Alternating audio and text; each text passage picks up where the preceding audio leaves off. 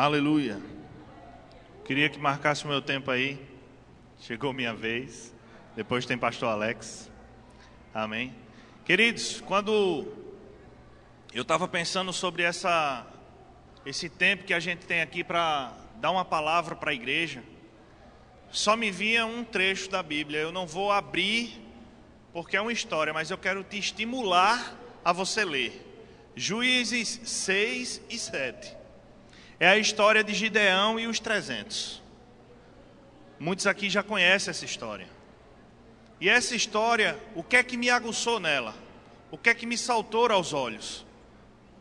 E o que fazer com essa história para passar para você? Queridos, a história de Gideão que nós conhecemos é uma história que ele tinha um exército que não era pequeno, mas vinha um muito maior para com ele, contra ele. E de repente ele recebe uma instrução do Senhor para que fosse retirando. E ele retira uma parte, e ele retira outra parte, e o Senhor disse: ainda tem muito, tira mais um pouco, tira, vai tirando, e de repente aquele exército que era de igual para igual começa a ficar menor, menor e menor numa proporção inimaginável de se alcançar uma vitória. E ele chega a uma instrução para Gideão, muito peculiar. E ele manda que ele observe a todos os restantes depois eu acho que da quarta retirada, observasse os soldados que lambessem a água sem se ajoelhar. E aqueles que fizessem isso, que não se ajoelhassem, eram os que o Senhor tinha separado para a grande vitória.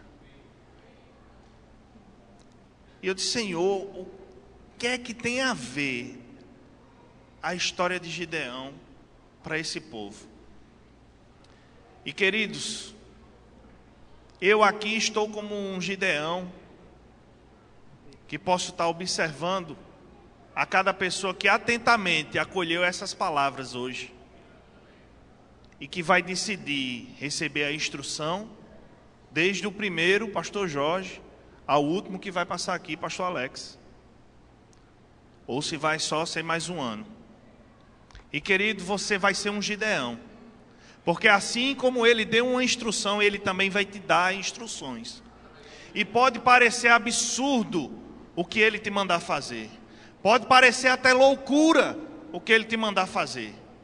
Faz. Nós já somos vitoriosos, queridos, em Cristo Jesus.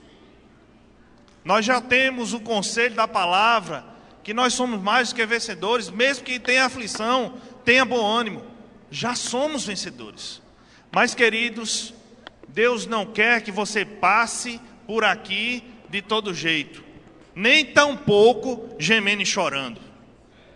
Nós vamos passar comendo o melhor dessa terra. E queridos, assim como eu falei no culto de Natal, e assim como o pastor Marcelo fez menção à responsabilidade que está investida sobre a vida dele, eu digo a você, querido, 2019 vem com tudo. E no que me compete, eu vou apertar o parafuso, querido. Sabe, isso aqui vai ser um verdadeiro liquidificador. Porque nós temos uma responsabilidade com Deus e com a visão do nosso pastor. Isso vai acontecer. Querido, você faz parte. Sabe quantas cadeiras temos aqui? Perto de 350 cadeiras. E nem todas estão. Então nós temos perto de 300 pessoas aqui. Nem todas estão preenchidas. Eu quero agradecer vocês, é um número muito bom. Para um culto de virada, nós estamos com vocês aqui. Muito obrigado por você ter atendido o convite a essa convocação.